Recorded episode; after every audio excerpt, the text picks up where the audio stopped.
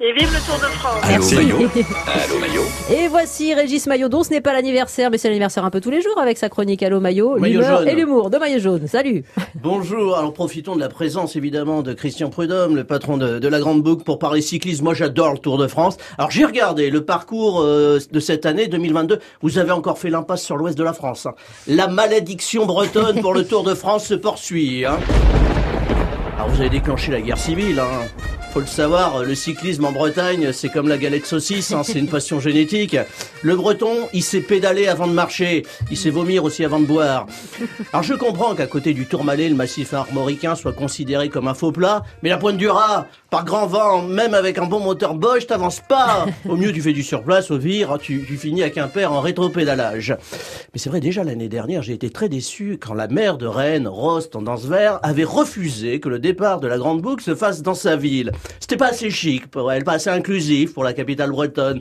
Même discours du maire écolo de Lyon, hein. Ça, c'est le paradoxe du maire écolo. Ah hein. oui, oui, Eh oui, un maire écolo, c'est quelqu'un qui t'oblige à faire du vélo, mais qui refuse d'accueillir le Tour de France.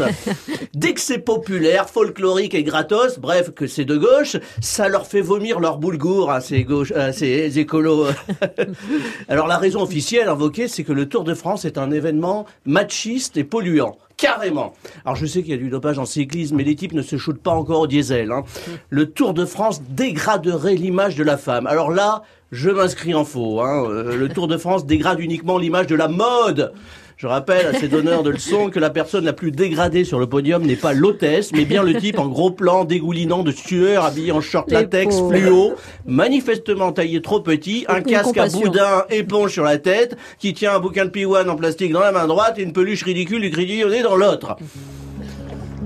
En revanche, j'ai appris que la cyclo-nudista, une course de vélo naturiste, elle a été accueillie à bras ouverts au même moment à Rennes. Bref, les écolos, le vélo, c'est comme le régime, uniquement sans sel. Les baloches qui pendent dans les rayons, oui. En revanche, ces gros bofs hétéronormés qui s'agitent en danseuse, non. Mais quelle horreur alors attention, tiens, j'ai dégoté mieux cette semaine. Ça se passe à Lyon, forcément, où l'adjoint maire a ouvert, je cite, des pistes cyclables non genrées.